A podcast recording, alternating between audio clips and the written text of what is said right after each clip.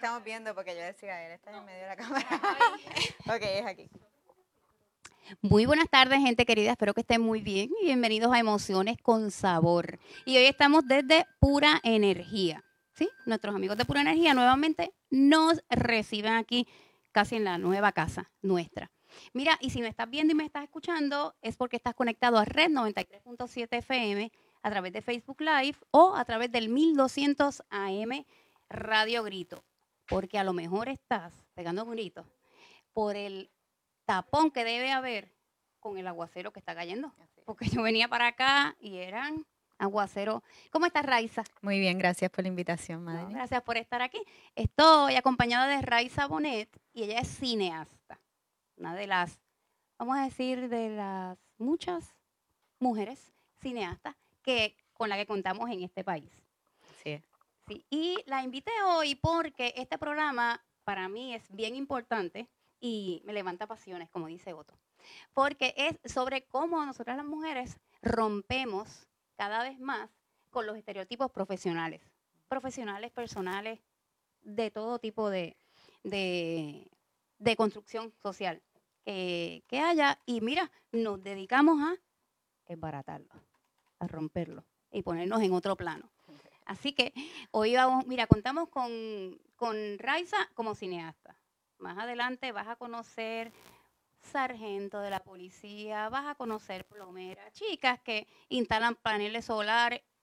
Sí. De todo. De todo. Una joven que administra la Escuela de Aviación, el Instituto de Aviación del Caribe. Así que de todo un poco, de un lado al otro.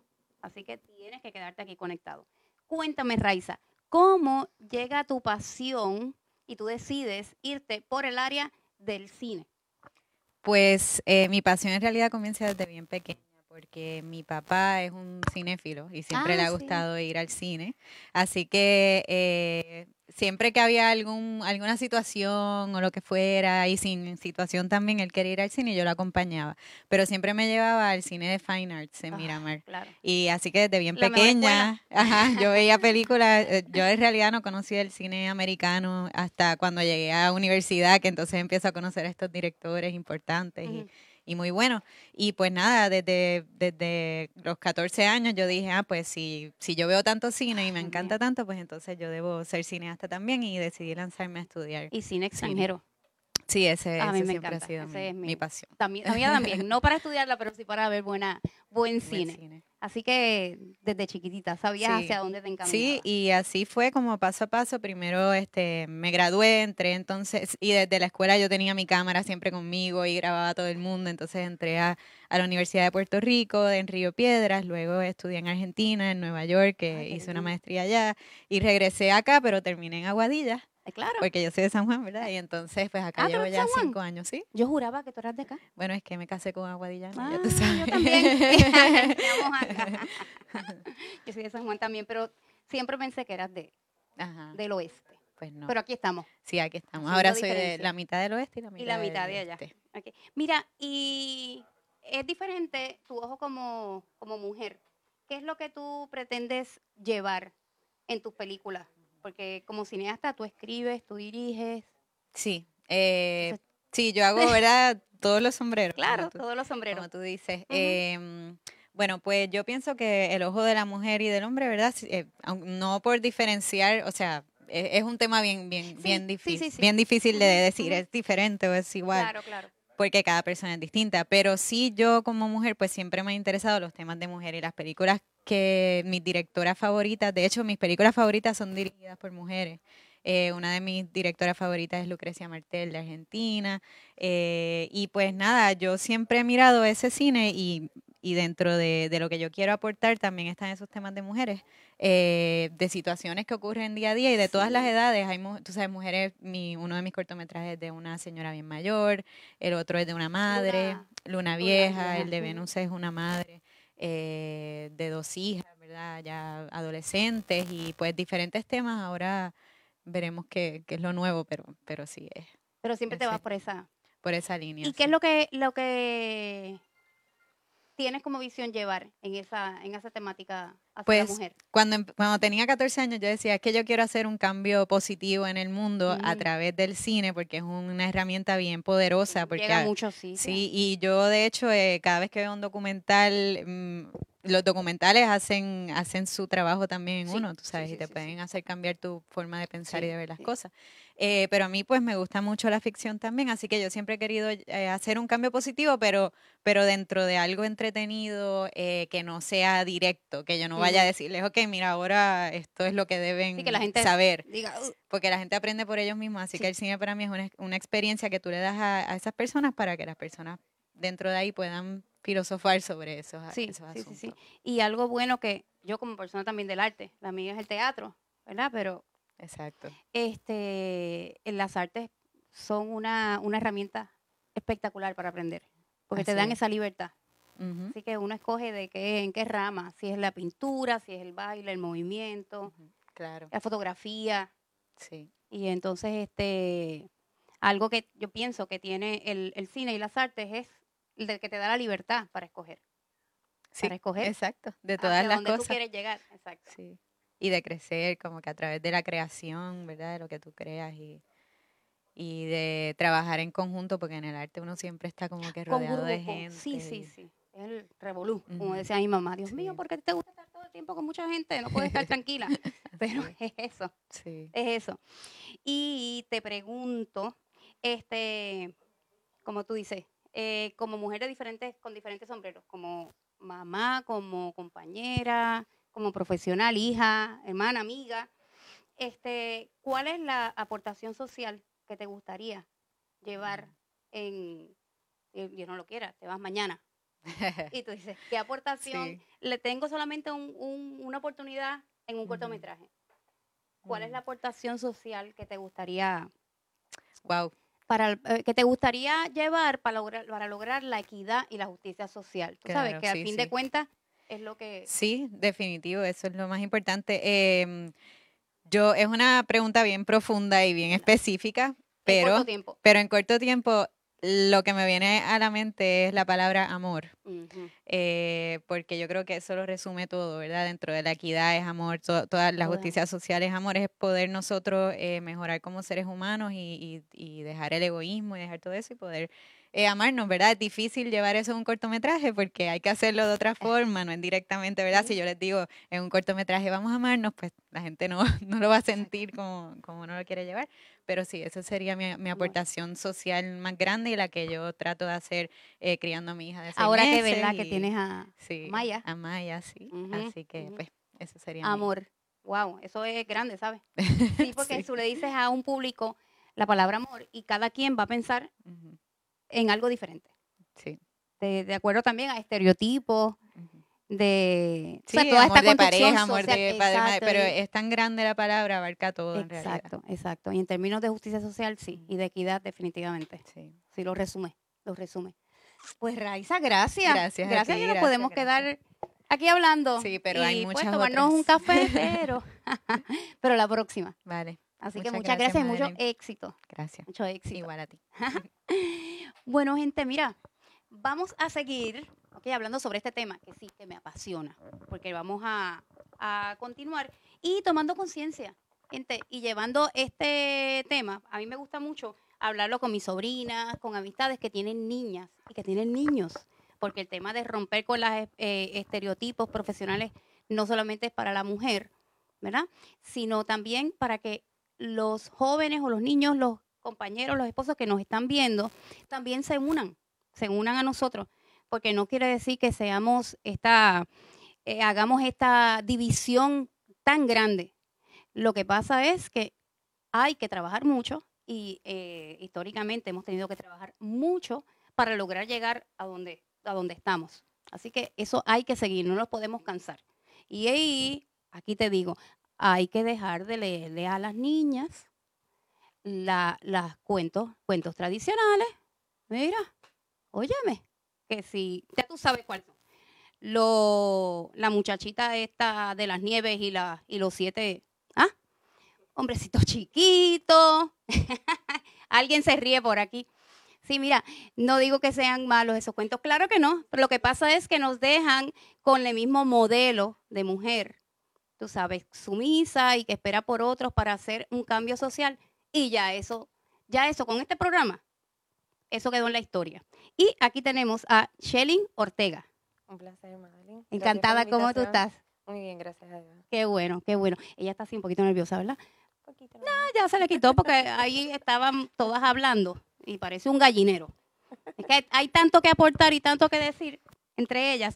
Pues miren, Shelling es la administradora del Instituto de Aviación del Caribe, ¿correcto? Sí, The Caribbean Eh. Aviation Training Institute. Nosotros estamos en Carolina y en Aguadilla. Ok. ¿Y cuándo comienza esta, este instituto? El instituto viene del 2006, este, la matriz, ¿verdad? Que es la escuela matriz que está en Carolina. Y en el 2014, pues empezamos en Aguadilla, Ok. ¿Y tú estás con ellos desde cuándo? desde el 2014.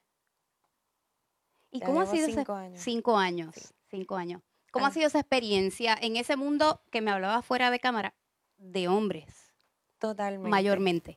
Este, bueno, mi experiencia en la aviación, ya compañera pasada, distintos sombreros en cuanto a tener que lidiar con los estudiantes, este, en la administración, con los profesores.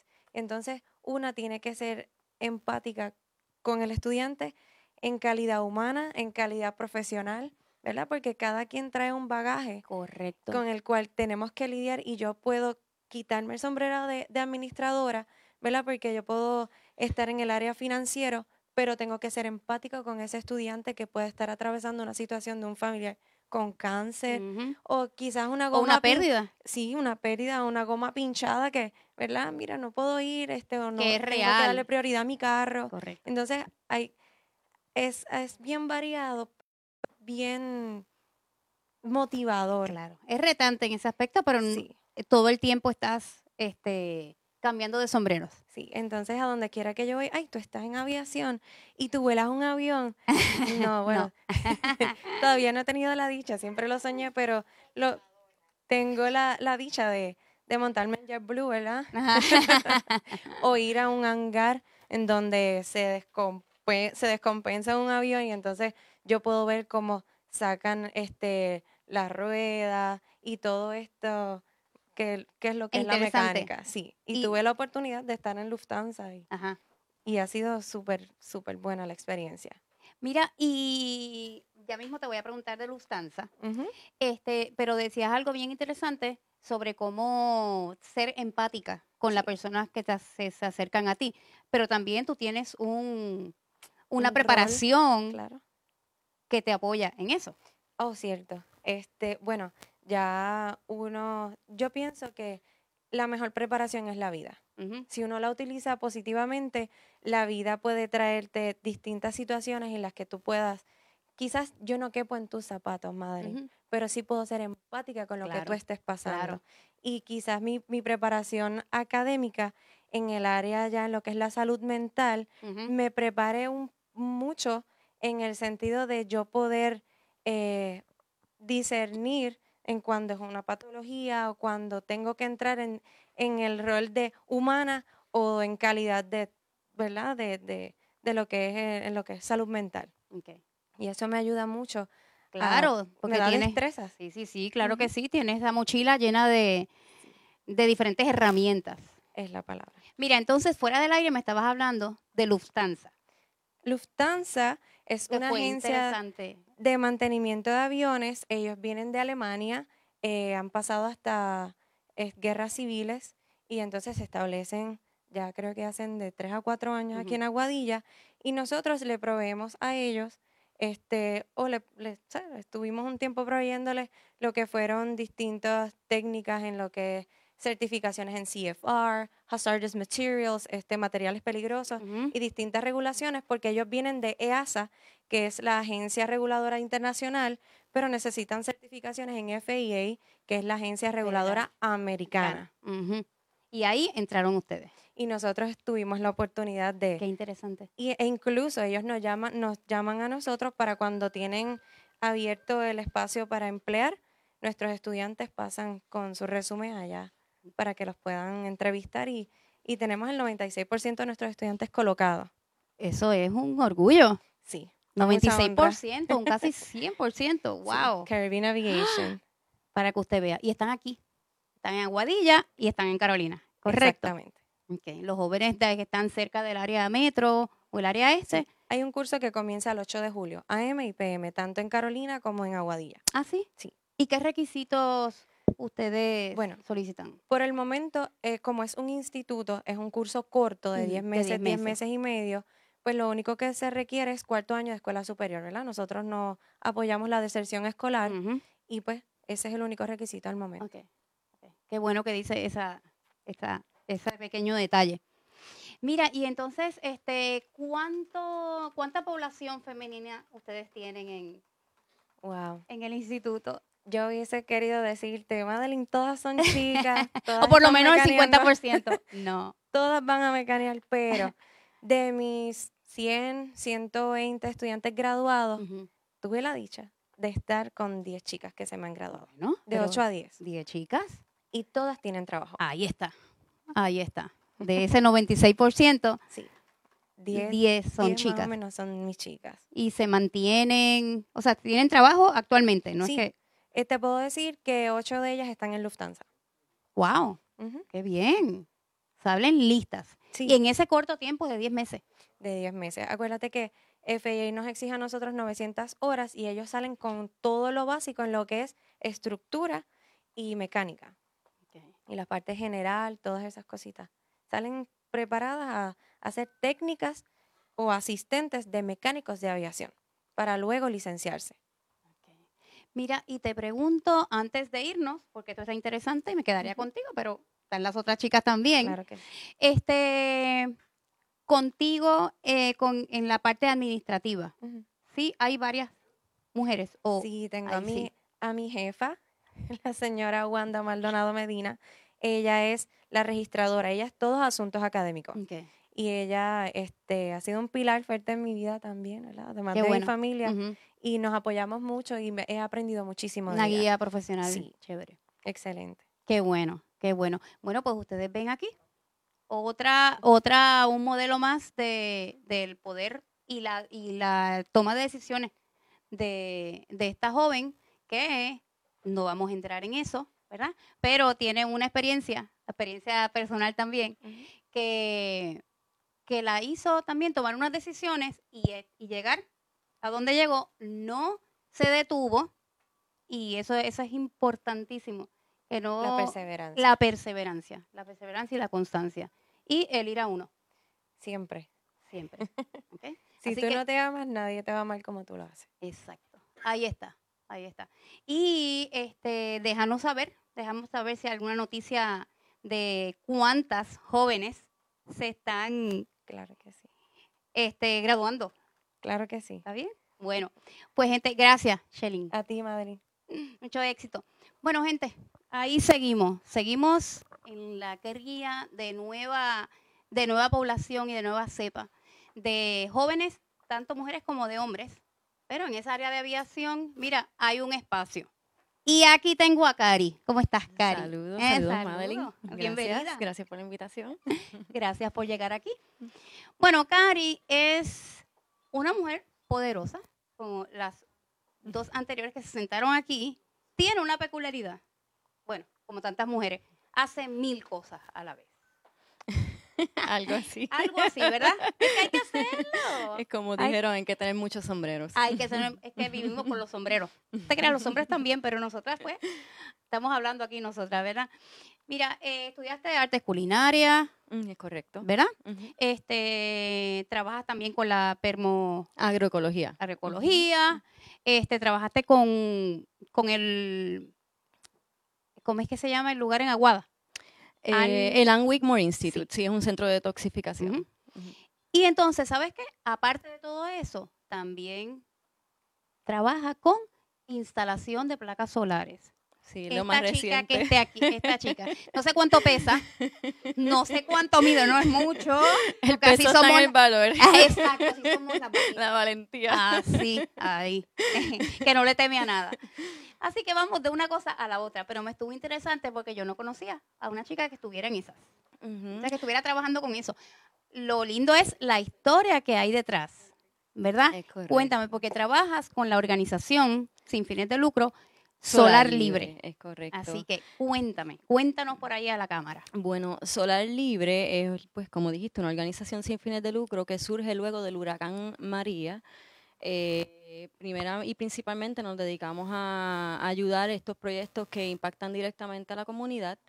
Eh, ellos están ofreciendo un programa de capacitación y quisieran eh, que la mujer, especialmente en Latinoamérica, ya que es solamente un 15%, pues se una a esta revolución, ¿verdad?, de lo que es sí, sí, renovables, sí. que en mi opinión pues, es muy conveniente, tanto en. Puerto Rico, pues por- porque... Oye, tenemos todo.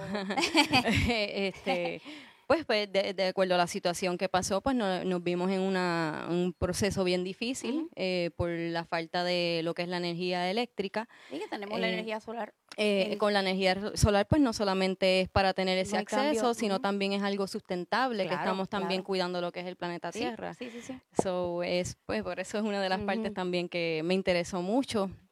Antes de unirme a lo que es Solar Libre, pues ya yo llevaba un tiempo investigando sobre lo que eran las energías renovables y los beneficios de ellas eh, y cómo nosotros pues podríamos aplicarla a nuestros hogares. Eh, y pues eh, ya mi padre y mi madre tenían una instalación solar en su casa mucho antes del evento Ah, sí. y pues vi claramente eh, pues las ventajas Una que tenía sí, sí, sí. eh, luego de que todo eso pasó. Correcto. Ahí fue que quería y insistía en pues poder ir a estudiar este este tipo de de, pues, de, de tarea de trabajo eh, y aquí en Puerto Rico pues no había muchas opciones o estaba averiguando ya en California el coste era un poco excesivo y yo dije pues déjame pues, aguantarme un poquito Y llegó. para, para ver qué pasa. Y ahí entonces lo que este, esta señora que se llama María Benedetti, que es una etnobotánica aquí en Puerto Rico, pues me dio una referencia a, a Walter Meyer, que es el fundador de Solar Libre. Y pues yo le escribí, eh, hice la propuesta, está él? apliqué. Estamos, él está ahora mismo en New York. En New York. Ajá, él reside allá. Este es un arquitecto sustentable. Eh, su padre es residente aquí en Isabela. Ah. So, el padre de él fue el que contactó a Walter Meyer tras toda la situación y le dijo, mira, tenemos que hacer algo, tenemos que ayudar a las comunidades, tenemos que ayudar al, al puertorriqueño, ¿qué podemos hacer?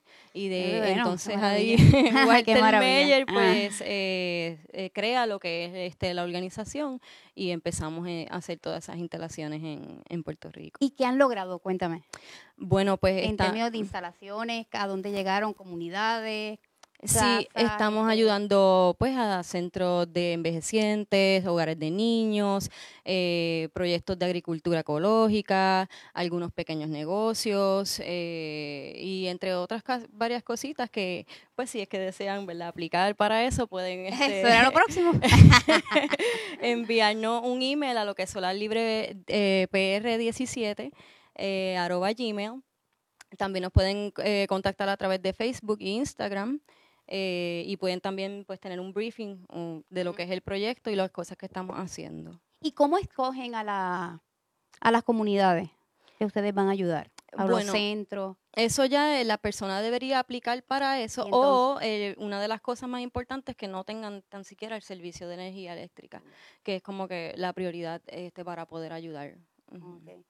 Y si entonces alguna organización eh, quiere aportar, porque es una organización sin fines de lucro, así que me imagino que Ujú. están todo el aceptamos donaciones a través de la página de Facebook, está un link. Eh, pueden también entrar a la página de Coastal Marine Resources, que dot .org, que pues ahí pueden hacer una donación directa a lo que es la organización y sí, como que estamos para ahí. También pueden pasar por nuestra institución que es en Isabela, Ah, en la calle Pedro Albizu Campos, eh, el barrio eh, Bajuras. Ajá. eh, y sí, Allí están. Allí están. Bueno, me muero por ver una foto tuya instalando.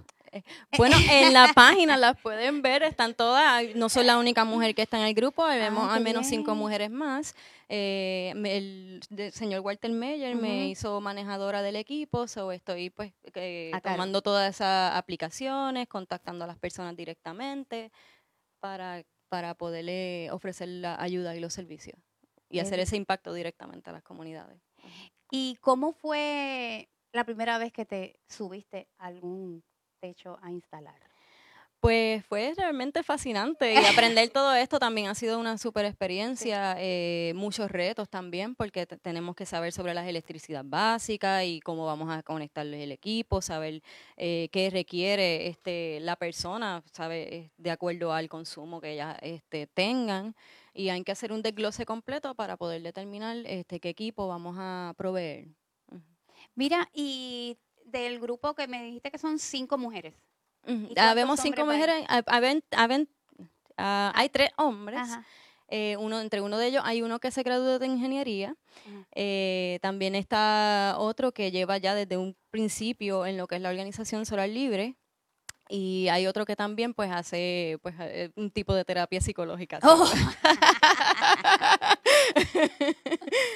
Sí, Qué bien, qué interesante. Ujú, ujú, un grupo muy Una unido. intervención, intervención en Ajá. crisis. Eh, eh, algo así. Algo así.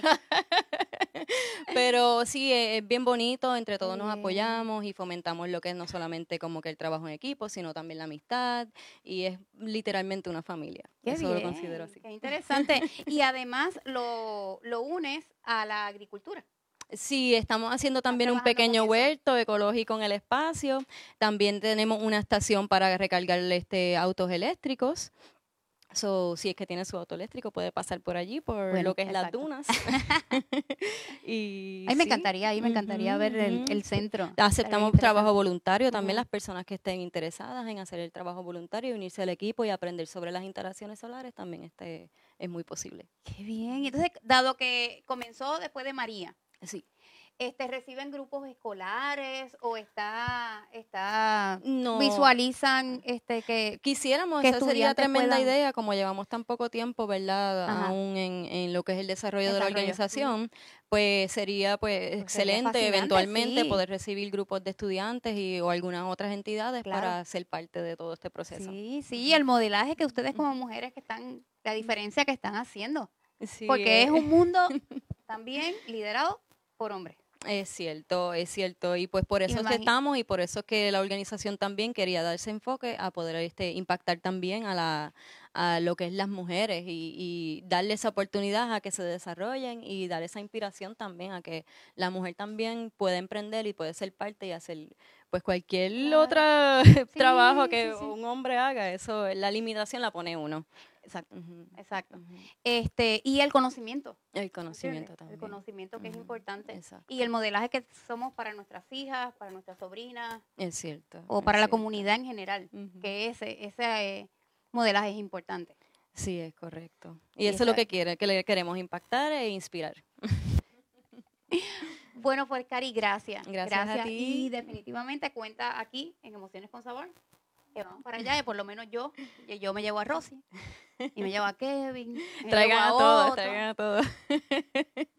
gracias, Sí, gracias. porque hay que, gracias hay por que unirse a las causas que realmente son necesarias y Puerto Rico entero lo necesita. Es Puerto Rico entero lo necesita. necesita. En el momento de María, en este momento histórico, el futuro, bien. presente, en en todo, en todo. Así que gracias, por ese a ti, trabajo. bonita tarde. Igual para ti, igual para ti. Bueno, gente, seguimos aquí con este deleite de mujeres, mujeres que no se quedan sentadas en la casa y no se quedan con lo que nos dijeron o lo que quizás los medios de comunicación nos siguen, nos siguen eh, diciendo, ¿verdad? Que se supone qué es lo que hagamos, cómo nos debemos vestir, cómo nos maquillamos, cómo bla, bla, bla. ¿ok? Hay que estar, eh, ojo con eso, ojo con eso. Y aquí tengo una amiga mía, la Sargento Rivera, ¿cómo está? Buenas tardes. Eh, buenas tardes. Gracias por invitarme. Gracias por estar aquí. Mira, gente, si estás ahí y si te ha gustado el programa, si te interesa que otras mujeres lo vean, mira, como digo siempre, el darle un like a dar el dedito y eso es bueno para nosotros. Y los comentarios, envía comentarios. Envía nuestros comentarios porque tú sabes, como siempre, yo los puedo leer, se lo, le hago las preguntas a estas mujeres poderosas que están aquí. Y si no, si lo veo después, sabes que siempre te lo, te lo contesto. Claro que sí. Hay Bueno. que promocionar lo nuestro, ¿verdad? Estamos Y apoyar lo nuestro. a Tú siempre nos apoyas. Sin duda, sin duda. Eh, sí, sí, sí, sí. Bueno, Sargento Rivera, Sí, vamos ahí. Y somos Rivera las dos. Claro que sí. Casi familia. Mira, este, en tu mundo, que es el mundo policíaco, ¿verdad? El cuerpo policíaco, eh, que mayormente vemos hombres. En su Hay muchas, mayoría. en su inmensa mayoría, hay muchas mujeres, pero en su inmensa mayoría. ¿Cuál es el porciento de mujeres que hay? Bueno, eh, cuando inicié en la policía fue en 1987 Ujú. y para esa época eh, realmente éramos pocas, muy pocas. Sí. Tuve la oportunidad de participar en una academia que eran mil hombres y 100 mujeres. Así que el número ahí era una ¡Qué desventaja bien grande. Pero al con el paso de los años, ¿Y cuántas Eh, de esas? de esas 100 quedaron como 85 al finalizar Ah, bueno, el bastante. adiestramiento, así que demostramos ahí Oye, que sí, podíamos. la fuerza y la Y consistencia. que entramos en su inmensa mayoría permanecimos ahí. Y el tiempo ha demostrado que la mujer incursionó de una manera espectacular dentro de la policía, porque actualmente la cantidad de mujeres es mucho mayor. Se puede percibir, de en, digamos, quizás un 25% de la, del grupo de policías, así que hemos crecido enormemente y demostrado que tenemos las capacidades para hacer lo mismo, para ser esas compañeras solidarias que ayudan y que juntos podemos lograr un mejor Puerto Rico, que es lo que busca toda institución Todos, y la todos, policía no es la excepción. Exacto, todas, todas. Y todas las áreas. Lo que buscamos es hacer, ser un mejor país. Claro que sí, y yo creo que ahí las mujeres tenemos la sensibilidad de que, aparte de ser eh, policías y trabajar con la incidencia, tenemos ese, eso, ese, ese senti- ese sentimiento especial que nos ha dado Dios, ¿verdad? Que es que tenemos- podemos ser madres, que criamos los niños, que tenemos esa sensibilidad que creo que nos dota de mucho, de mucho para poder Ahí funcionar tenemos y dos o tres puntitos más. sí, sin lugar a dudas, vas a hacer una función espectacular dentro Sí, de la sí, sí, dos o tres puntos diferentes, porque la parte emocional en una sociedad es vital. Y ya sea en la, la sociedad, en la familia, o sea, como núcleo pequeño y por ahí como sociedad. Hace diferencia. con el transcurso del tiempo, pues vamos este, asimilando, ¿verdad? Un sinnúmero de cosas empezamos y quizás la sociedad propiamente tenía cierto discrimen, no la agencia como No. agencia, sino la sociedad para al ver la mujer de- incursionando dentro de la policía, Levantando. cómo la recibían en una comunidad, cómo era percibida desde, la- desde afuera De más que de adentro. Pues como con cierto, eh, eh, como, como timidez, como pensando que no podía hacer lo mismo cuando le daban una querella o le presentaban una situación que, que hacía el hombre. De y verdad. lógicamente con el tiempo pues ¿Y demostramos tú que sí, tuviste que la lo podemos hacer. Por supuesto, sí empecé Sí. a trabajar por allá por Tua Baja, en Isabela, y ha sido larga la historia, que no te la voy a contar completa. Muchos ha años, sido ¿verdad? muchos años, por supuesto. ¿Cuántos llevas? Eh, 32 años de servicio. ¡Wow! Y puedo decirte que ha sido, que empecé estudiando educación en la Universidad Interamericana y luego entré a la policía. Ah, Culminé los estudios, eh, pero finalmente no me, perdí el No interés en hacer mi función. Seguí en la policía. Me siento más que satisfecha sí. de haber dejado una huella, porque cada instante de nuestra vida lo que tenemos que hacer es tocar la vida de los demás y fomentar cosas positivas. Y estoy to- eh, muy, muy feliz de lo Sí. que he hecho y de lo que continúo haciendo Lo sé, porque estás haciendo un proyecto bien bonito en las escuelas, ¿verdad? tratando de, de llevar a todos el concepto de la equidad y de la tolerancia Ujú. y de la, tolerancia, la aceptación, el que podamos trabajar aceptando tanto a hombres como a mujeres, no importa el- la, la raza, ni el sexo, ni tu, tu- la, lo que tengas dentro de ti, lo que te haga diferente, sino que aprendamos a amarnos, a tolerarnos, que minimicemos la violencia y lo trabajamos desde el aspecto de, de la, novia, la violencia en el noviazgo, pero en todos los sentidos, no solamente en ese. Y eso trabaja también para minimizar la incidencia de violencia doméstica, que Ajá, tanta preocupación, ¿verdad? Sí, es que Este ha creado en el este, país y en estos sí, últimos sí. tiempos, sin lugar a dudas. Sí, enormemente, los enormemente. casos. de verdad. Enfoque, enfoque a la familia. Los padres tenemos que eh, enf- reenfocar la visión y el concepto de nuestros hijos. Porque ahí es donde comienza Sí, todo. Sí, no ahí es cuando donde a comienza la todo. Luego en, las escuelas, las instituciones, los gobiernos podemos hacer cosas, pero mayormente en vez de preventivas son punitivas, porque las preventivas las debemos hacer en el hogar. Y ahí es que debemos irnos dirigiendo. Sí, y los niños salen de la casa a la escuela, pero de la, de la escuela vuelven a la casa. Vuelven a la casa. Así que esa es una labor que- ningún padre debe delegar. Y dentro de la policía, pues sí, existen bastantes mujeres actualmente. Y ocupando este, lugares de dirección o posiciones de dirección, Claro, también existe y hemos Sí, sí, dado sí. enorme huella y creo que hay mujeres para, para muchos, Para muchos rato. siglos. para rato. Mira. Lourdes, y me imagino que con todo este tiempo, este, ¿te has encontrado con algún eh, prejuicio o con algún comentario de compañeros que, que un poco ponían en tela de juicio tu capacidad por ser mujer? Bueno, dentro de, de mi experiencia aquí, no. Pero fuera de Puerto Rico, sí. Tuve la oportunidad de, de trabajar en un momento con la Embajada de los Estados Unidos ofreciendo clases en, en Guatemala. Y allí Ah, sí tuve la, la diferencia enorme. Pude sentir ese, ese impacto de, de que eres mujer y no me siento igual. Quizás por el concepto, ¿verdad? De la sí, forma sí, social sí. de ellos. Eh, fue bien, bien difícil este, ostentar ¿Dónde allí en un Guatemala? lugar ¿En la, en en la- ciudad de Guatemala? en la misma ciudad de Guatemala, sí, en la misma ciudad de Guatemala. Y fue un poco complicado el, el, el hecho de que fuera aceptada, porque la mayor parte de los profesores eran varones. Y tuve la oportunidad de hacerlo mujer, pero no quería. Esta mujer que está aquí, callada, tranquila, No se da por vencida, eso se lo puedo asegurar. Ella es como la canción, mira, pasito a pasito, suave, No, no, lo- luego tuve la oportunidad de ir en varias ocasiones y yo estuve, y con mantengo grandes amigos aún allí, sí, sin duda. Así que rompimos con, con ese- esa, ese esos paradigma, ese- paradigma y esas ideas y estereotipos. y correctos. lograste. Continua- trabajo allá. sí, y ayudar, ayudar que era el propósito principal, ¿no? Sí, fomentar cosas buenas y positivas. Mira, y te pregunto, el proyecto, los proyectos en las escuelas, ¿todavía ustedes están abiertos? Bueno, ya Eh, ahora comienza cuando el comienza semestre escolar. Estamos ¿Y a dónde ofreciendo charlas en campamentos de llamar? verano. ¿Ah, Y sí? sí, las estamos Ah, ofreciendo en wow. muchísimos de ellos. Pueden enviar la comunicación escrita eh, al email Están por ahí la cámara. Ok, pues. Lourdes Rivera 492 arroba gmail eh, al teléfono 891-6062. Se comunica con nosotros y allí la secretaria con gusto les da la información de cómo eh, solicitar la charla.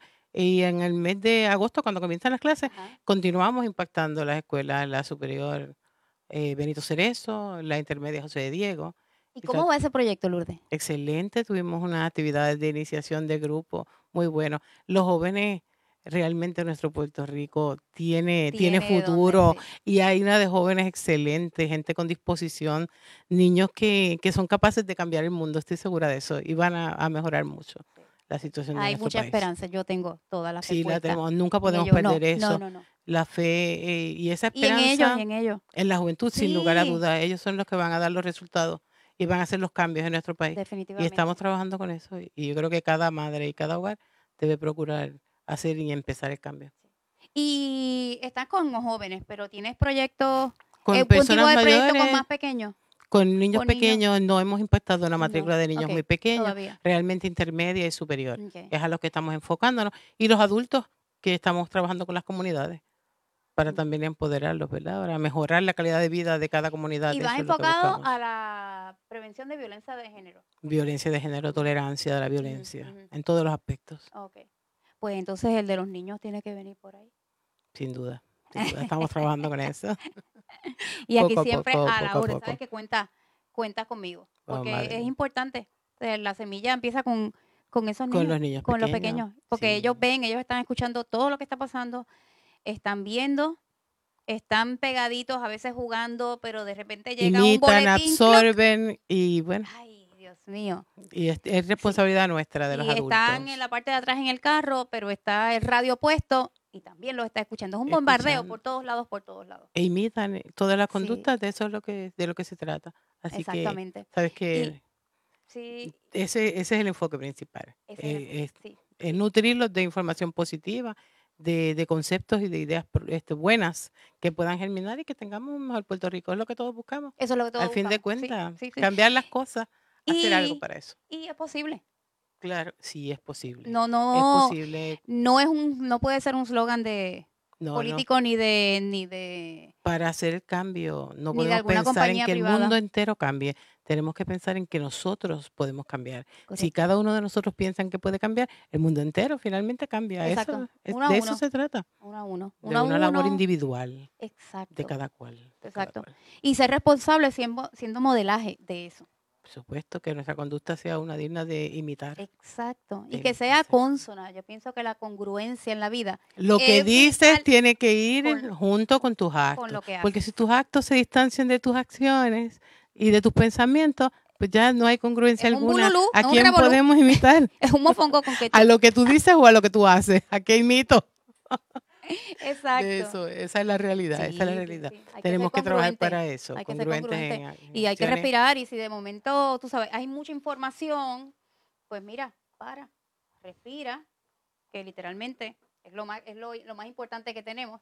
Respiramos, el eh, cerebro resetea y tomamos decisión. Y recordarle a todas las mujeres que nos estén escuchando que nosotras somos valiosas, que nosotras somos importantes, que Dios nos crió, nos creó con una diferencia y esa diferencia es esa sensibilidad que tenemos que utilizar para impactar el mundo, impactar a cada joven, a cada persona que se acerca a nuestras vidas, que no nos perdamos de vista jamás y que no dejemos de hacer esa función tan especial que Dios nos ha dado. Exacto. Amén. No, nada más que, tú ves, por eso es que ella viene aquí. Y porque por eso es que ella está haciendo diferencia porque es una mujer bien clara en la vida y con esa suavidad, como dice ella, que se caracteriza por eso. Desde que usted la llama, el mensaje que tiene, de la forma que lo tiene, el mensaje de teléfono, este, es congruente con lo que ella vive. Madeline, acuérdate que la suavidad es cuestión de, de persistencia. Exacto, Nada. Es un Suavecito estilo, es de, un de- de- personalidad. Mi Sí, hermana sí, es así, así. y logran grandes cosas, Sí. grandes cosas. Agradecida de haber estado contigo No, aquí. gracias. Y gracias por el trabajo que estás haciendo como mujer. Lo recibo en nombre de todas las mujeres que estamos que haciendo sí, que nos labor extraordinaria en la policía. Exacto, que son muchas, Sin duda. que son muchas. Y sobre todo también a esos jóvenes que les están llegando. Que tú sabes que esa es un área Por ellos lo hacemos, por ellos lo hacemos. y, y sé que lo están haciendo. Por ellos. Así que muchas gracias. Gracias Y a ti. esta es tu casa. Así Agradecida. que, así que, gente, seguimos. Esto ha sido como un deleite, no musical, es un deleite conversacional. Porque entonces ahora, temate. Ahora vamos a hablar con la plomera. Ah, ¿Y quién es la plomera? Nixa, mira, esta mujer que tú ves aquí. Mira, ¿cómo tú estás, Todo Nitza? bien, Madeline. ¿Y Muy tú? bien, ¿y tú? Gracias por la invitación. No, gracias por estar aquí. Pues estáis disponible. Mira, este, que me imagino que al otro lado, igual que me pasó a mí, ¿verdad? Porque hablando de estereotipos, cuando Rosy, la productora, me dice, conseguimos a la plomera. Y yo, ¿de verdad? Y yo, ay, chévere, pues déjame leer y déjame ver y todo eso. Y cuando te vi, yo dije, rompió los esquemas. Rompió los esquemas. Y vi una entrevista que te hicieron también. Sí, sí. Sí, y me llamaste y hablamos. Y... Pero entonces me gustaría que le dijeras al público que nos está viendo, a dos o tres personas aquí a través de Facebook Live, ¿cómo, cómo empiezas a trabajar eh, o a decidir trabajar en lo que es la plomería? Eh, Yo empecé, primero estaba trabajando en la fábrica La Sierra, entonces te dan la oportunidad de coger este como un curso y el curso que había para coger, habían varios, pero el que yo podía coger, que no había que coger el pan, como llamaban Ajá. antes, este era plomería y electricidad. Yo dije, pues no me van a llamar. Dije, anótame ahí en plomería, que yo voy a meterle mano a la plomería. Y yo, Dios mío, Señor, que no me llamen, que no me llamen. A las dos semanas me llaman y yo, Dios mío, Señor, no puede ser posible. Entonces fui, eran todos hombres y yo era la única mujer. Claro. Y yo estudiando, estudiando como un año y medio. Eh, dije, pues voy a coger la reválida porque pues hay que seguir. Y entonces pues saqué la reválida, seguí trabajando. Cuando no sabía algo, pues yo le preguntaba a los compañeros. Y ellos, fíjate, me ayudaban bastante los compañeros plomeros. Y ahí fue que me seguí realizando como plomera. Me gustó, porque de verdad que la plomería me encanta la plomería. Siempre hay pues sus cositas que muchos hombres pues no aceptan a uno como mujer, Ajá. pero eso es lo que me ayudaba a mí a seguir hacia adelante. Te retaba. Sí, porque eso era como un reto para mí. Cada vez que me daban como una crítica, yo dije, ahora es que le voy a dar más Ahora. duro. Sí, van a saber para que qué los es vean que se puede, que nosotras las mujeres podemos. Caramba. Tú sabes, como creen que como somos mujeres no tenemos ese tipo de fuerza Claro. que tienen ellos. Y mira que no podemos coger ni un chipijame, ni un pico, ni una pala. Eh, Para... Ese no es tu caso. Ajá, y a mí me encanta coger chipijame, pico y pala, porque eso como que, como que me da más fuerza. Y cuando pienso en mis hijas también, Que pues, tienes dos hijas. Dos hijas tengo y eso como que me ayuda mucho y cada vez que las mujeres me ven me dicen, wow, me encanta que estés trabajando en esto. Eh, Rompes todos los, los Y esquemas. los hombres que anteriormente pues le tiraban, pues ahora me dicen, mira, de verdad que te admiro. Respeto, me imagino. Sí, me dice, de verdad que me encanta, que tú te ves muy femenina y haces un trabajo fuerte. Hasta un señor me dijo, mira, tú coges chipijame como mujer. Le dije que yo soy mujer. ¿Cómo? Le dije, ¿cómo lo coges? Yo soy mujer. Y de verdad que me encanta porque todos los días son trabajos distintos, tú hablas con distintas personas, también tienes que ser psicólogo en esto. Esto me estabas diciendo fuera del Psicólogo aire. hay que ser uno. con- sí, porque le tienes que dar ese 10%, primero los escucha, le, los aconseja y después, vamos a meter mano al permiso, trabajo. aquí Permiso, acabé. ahora hay que trabajar. Hay que meterse ahí debajo de...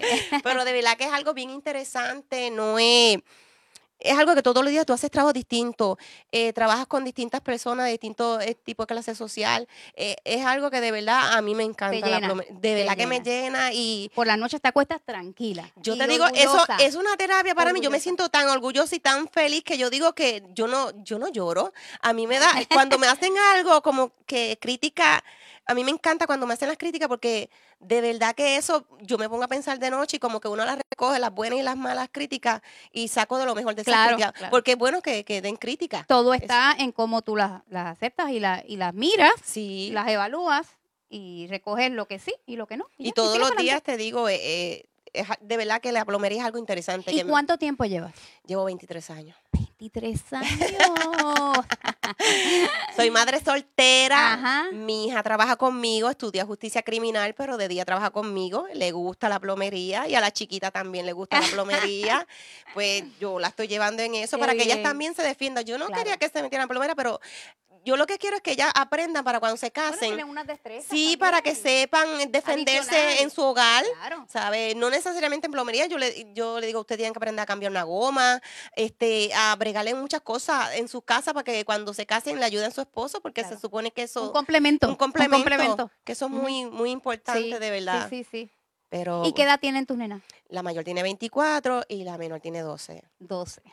Y las dos Le gusta la plomería. gusta la plomería. La chiquita, la- los juguetes de la chiquita mía era este destornillador de paleta, de estría, este, la llave Era ajustable. Ella jugaba, yo la veía porque yo ponía el car seat en la parte de atrás de la guagua, bendito, hasta me daba pena. Yo decía, Dios mío, y la nena jugando, yo cuando la miraba por el retrovisor decía, pero No ¿qué era una maraquita, era un alicate. Me decía así, ya ella sabe lo que Ella sabe lo que es el de estrella, de paleta, llave ajustable, el perro, todo lo sabe. Pero fue que de, de bebé esa Claro, niña. Fue lo que comió. Sí, que muchos nenes juegan con PlayStation, cositas así, la mía era con herramientas. Sí.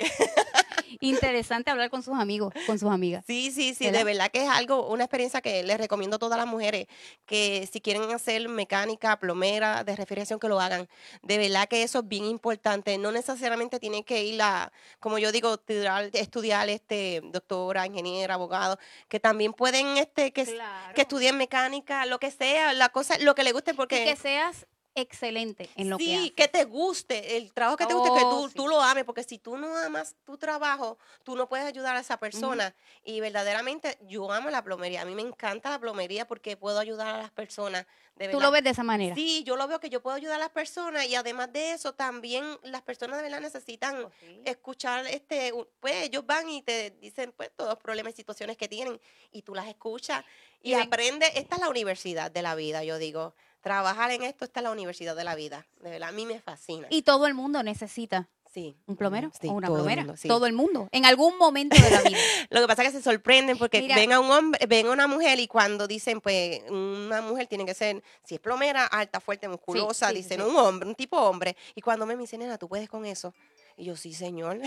Mire, me decía fuera del aire cuando a veces llegas a la casa y la señora de la casa te abre la puerta. Y mira, una señora me dijo que si yo era plomera o modelo. Yo le dije las dos cosas hoy. Yo le dije, señora, yo soy la plomera. "Ah, Pero usted plomera, pero usted no se pone unos pantaloncitos más anchitos. Yo, pero señora, pero es que yo tengo uniforme, estoy con mi uniforme y tiene mi nombre y todo. ¿Sabe? Por eso mujeres celosas, hay que decirlo. Sí, sí. Insegura, insegura. Insegura de sí misma, sí. Vigilan al marido. Tú sabes que se pasan vigilando al marido también. Ah. Pues eso pasa. Eso pasa. Pero de verdad que es una experiencia bien bonita. Me gustaría que de verdad que siguiera surgiendo de en esto de ocupaciones, que muchas mujeres Yo creo que cada vez hay, hay más. Sí, sí, Sí, ahora sí, poco a poco. sí. Ya es como yo digo, antes No yo con- ¿tienes compañeras plomeras? habemos dos a nivel de isla, Wow. muy pocas para tantos años. Tú estás aquí en Aguadilla. Sí, en tú te Aguadilla, quedas con sí. nosotros. Yo corro, yo vivo de esto, ¿sabes? Yo llevo veintipico de años trabajando en plomería, ¿sabes? Que ha sido largo, un Ven reto. acá, y después de María. Mucho no, trabajo. imagino. Demasiado. Llegábamos a casa a las 6 a las 7 de la noche. Mucho trabajo. Eso de verdad, cuando, aunque la economía, yo siempre he dicho, esté por el piso, siempre las Siempre ocupaciones van a estar arriba Correcto. porque se necesitan, esas personas se necesitan, Ujú. que, ¿sabe? Y a veces la gente no piensa así, dice, no, que yo quiero que estudie otra cosa, que no sea eso. Fíjate, eso, aunque esté por el piso, siempre va a haber trabajo, que eso es importante. Aunque tú vayas a la universidad, estudie lo que sea, pero ten algo aparte, Claro. cosa de que te puedas Siempre defender. puedes, exacto. Yo siempre, unir. sí, Claro, si no hay de esto, pues coge de lo otro. Correcto. Porque opciones hay. Sí, sí. Si te sí. quedas encajonada en una, Y yo digo que se olviden de las críticas, de lo que hablen las demás personas. Sé lo que tú quieras hacer en la vida. Siempre tener metas, tener sueños en la vida.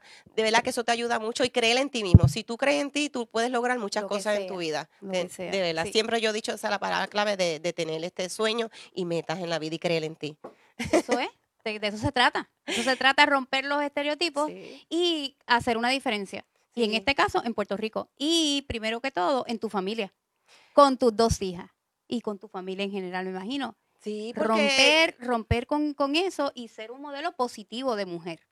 Que mis hijas, fíjate que, ¿sabes? Que la gente piensa que cuando tú tienes una ocupación, pues que tus hijos no van a seguirte, porque yo tengo compañeros plomeros Correcto. que los hijos no quieren Ujú. seguir ser plomero y ellos les extrañan a mis compañeros plomeros que digan, mire cómo a tus hijas les gusta la plomería y como ellas me han visto que yo soy madre soltera y que pues ha sido bien Fuerte, fuerte. fuerte, fuerte. pues ella como que eso le ha gustado de su mamá. Y yo he sido bien Qué bien. constante ahí con ella, de verdad, nunca he dejado de ser madre. Para mí más importante, de ver a mis hijas, ser madre y seguir trabajando, tú sabes, porque si yo hubiera sido otra, pues podía evolucionar más en la plomería, pero soy madre soltera y tengo que tener ciertas horas. Y tienes unas prioridades. Exacto. Que no se puede. Pero, que pero son hay- ellas. Sí, por eso. Pero hay que seguir y nunca dejarse caer, como uno dice. Eso es de así, verdad. A mí me- de verdad que me encanta ver mujeres luchadoras. Sí, sí. Y este programa ha sido bien interesante por eso. Hemos visto desde el arte, este, policía, placas solares, Instituto de Aviación y ahora tú. Y ahora tú ves que hay más jefas de familia. ¿O sí? Cuando yo voy a las casas, en vez de tú conseguirte a la mujer, te consigues al hombre que está cuidando al Sí. niño. Me dice, no, vete a casa que está mi esposo. El esposo está desempleado y la mujer es jefa de familia. Sí, sí, y te, has- eh, te has dado cuenta que los anuncios también en- van, van enfocados por ahí. Pero eso es bueno, nosotras nos estamos quedando con el mundo. Con el Chicos, mundo. cuídense. Aquí hay dos que están en minoría. Tienen que aguantar presión. Mira, pero somos un complemento. Sí, sí. Realmente sí, sí. somos un complemento. Y lo importante es llevar ese mensaje de ser el complemento de respeto, porque somos seres humanos. Sí, de verdad Antes que sí. de nacimos mujer o nacimos hombre, este, lo demás se decide en el camino. Sin embargo, el respeto, la justicia y el amor, como decía Raiza, nuestra primera invitada, Sí. es lo más importante y es lo que mueve el mundo. Es así. Se supone que también en hombres no importa porque a veces hay hombres que van a estudiar algo que supuestamente lo domina la mujer y como que no le gusta a la mujer. Y dice, mira, este muchacho estudiando eso, pero mira, también ellos tienen la oportunidad. Claro, claro. Todos tenemos Ujú. oportunidades Todos, de lo por eso que te uno quiera todos. estudiar, sea hombre, sea mujer. Hay que respetar. Hay que respetar, Hay que respetar y apoyarlo para que sigan, porque Ujú. no, no tiene que ver. Sí, y hay algo que lo comenté con Lourdes, con la sargento, este, que es importante que nosotras como mujeres nos apoyemos. Sí, sí, eso sí es importante, de verdad. Eso es muy importante. Y fíjate, ahora he visto que sí, que nos estamos apoyando Sí, más las mujeres. sí. Eso ahora las mujeres dicen mujeres al poder, siempre están diciendo, Ajá. cuando nos ven trabajando, dicen mujeres al poder, nos gritan mujeres al poder. Y yo, wow, eso es bueno. Sí, sí, sí. Nos apoyamos de verdad. Sí, y hay que seguir, hay que seguir. Yo creo que más que como una lucha, porque cuando tú luchas, ahí te cansa, sino como este movimiento y esta conciencia de lo que somos capaces de hacer y la responsabilidad que tenemos con los que vienen, no solamente detrás, al lado de nosotras, Sí, los que es están así. al ladito, los que están al lado. Es verdad. Sí. Así que gracias. Gracias por ese trabajo que estás haciendo y por ser un modelo espectacular para, para Pues tus hijas y todos los que nos están viendo. Es y yo estoy encantada de conocerte. De sí, de Pero que eso sí. hay que seguir para adelante, no se dejen caer, ámense y luchen por sus metas y por sus sueños, y siempre he dicho. Olvídense de las opiniones, de las críticas, eso es muy importante. Mira las por ahí, mira, críticas, la las ahí. críticas son muy importantes porque de eso es que uno va a seguir luchando y darle más fuerza a uno. Ahí está. Ese es el mensaje de ella. Y ese es el mensaje que debemos llevar. Así porque mismo creemos en nosotras, creemos en nuestras hijas, en nuestras vecinas, este, en la persona que, que- que conocemos en una fila del banco o en el supermercado y no lo volvemos a ver. Pero es esa mujer que de momento necesita un apoyo, que la escuchen, como tú dices, Sí, es verdad, de verdad que y así. pues eh, podemos hacer la diferencia de todas las maneras Siempre posibles. sacar el 10%, yo siempre digo, que dicen el 10% y no, es el 10% de que tú escuches a esa persona. Eso es todo. Eso es todo de verdad. sí. Y ayudarnos de verdad. Y ser empática, porque así Sí. como a ellos les gustan que uno lo escuche, nosotras nos encanta que nos escuchen. Claro. ¿O no? Claro. Nos gusta hablar. Sí, demasiado. Nos mandan a callar a nosotras.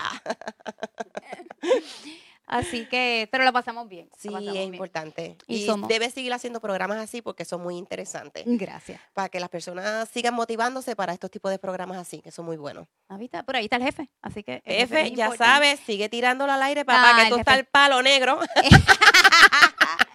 Ese jefe se vota, ese jefe. Me dice, pues yo vengo con los. Madeline viene con los inventos, dale. No, y pero ahora Ma- Ma- Rosy, wow. Madeline, Madeline, tú le tienes que dar para que se calle, porque esa mujer habla. Pero mira, me tiró al medio ahí. Pero. sí, ¿verdad que sí? Es verdad. Pero así que se necesitan esas mujeres. Eso es. Se necesita así, esas Así mujeres. es. ¿viste, Otto? No, no, no, no. Mira, Otto, mira, Mira, Otto ahí. nosotros damos un cantazo encima de la mesa. Otto dice, mira, O- Otto. no te hagas, no te Otto, hagas, Otto hoy no se escuchando. escucha.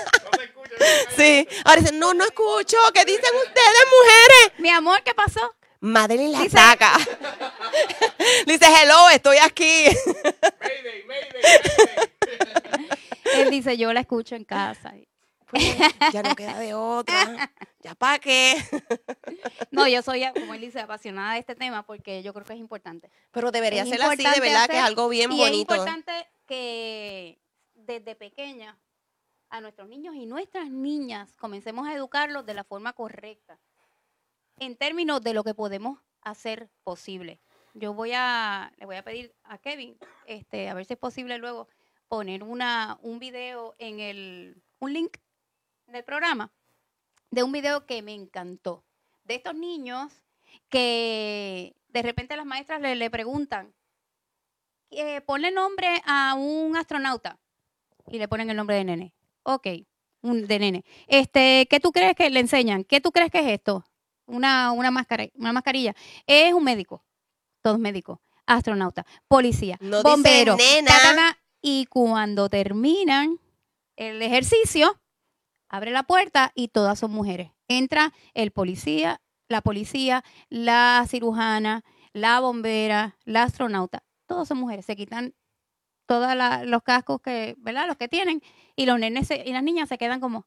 "Ah". Por eso que desde chiquitito hay que Eso. enseñarle que es de nena y de nene. Correcto. Nosotros tenemos la culpa como padres, que lo Correcto. estamos educando que esto es de nene y esto es de nena. El Y ya eso rosita está- de nena y el azul de nene. No es Todavía, así. todavía, eso los baby showers son azul, Y no, azules y cuando tú rosados, ves un hombre caramba. con, con una camisa rosita, dice, ay, mira ese, con una... pero se ve bonito, se ve un hombre guapo. A otros le, le encantan. Le digo, le quedan bien lindas las Pues, camisas. pero no, pero los como- colores claritos. Exacto, ya, ya escucha, ojo, ojo.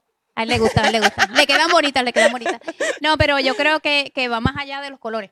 Tú sabes, es de, lo relacionamos los azules de, las ne- de los nenes Y las rositas de las más nenas. allá. Sí, entonces sí. todo lo, lo, el peso que entonces lleva eso. Empezó de los años, de la Sí, historia. Sí, de- porque esto va corriendo de hace. Correcto. Y ya, ya es tiempo, ya es tiempo de Esto hay que cambiarlo, esto hay que cambiar los estereotipos. Así que chicas y chicos ya saben.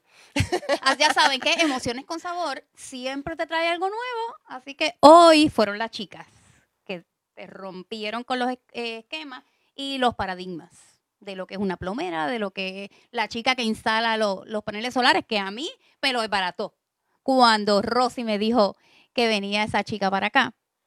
Así que, mira, como decía Lourdes, nuestra invitada anterior, a Sargento, todo es posible. Y como dice Nisa, es posible simplemente tomar una decisión.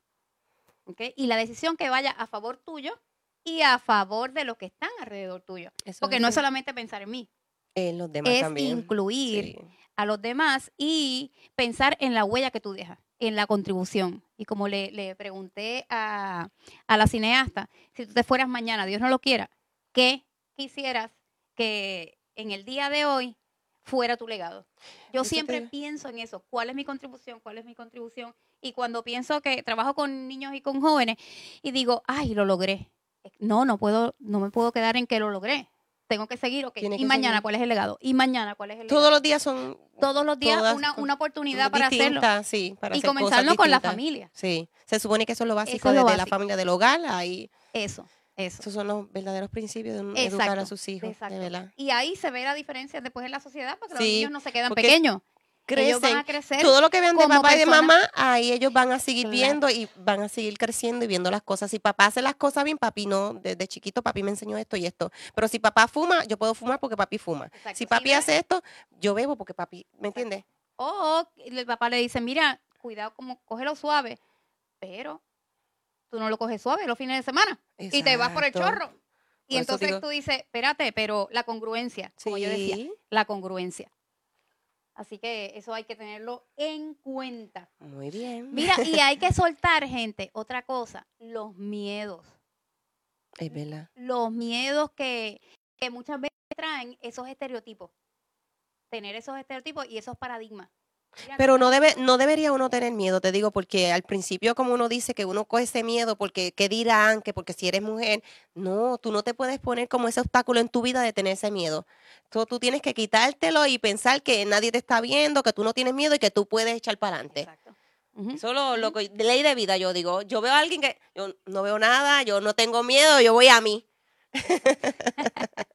Sí, mira, porque los miedos te dejan en la gaveta. Te dejan en la gaveta y muchas veces los miedos lo que hacen es te paralizan. Y, y juegas, ajá, chico paralizado. Bueno, gracias, Nitza. Gracias a ti, Madeline. Y gracias a todas estas invitadas que me acompañaron en la tarde de hoy. Y mira, a la que me escuchaste y a los que me escuchaste, gracias por haber sintonizado a Red 93.7 FM a través de Facebook Live y a través del 1200 AM. Y nosotros nos vamos a ver y nos vamos a escuchar en otra edición de Emociones con Sabor. Ciao, ciao. Bye.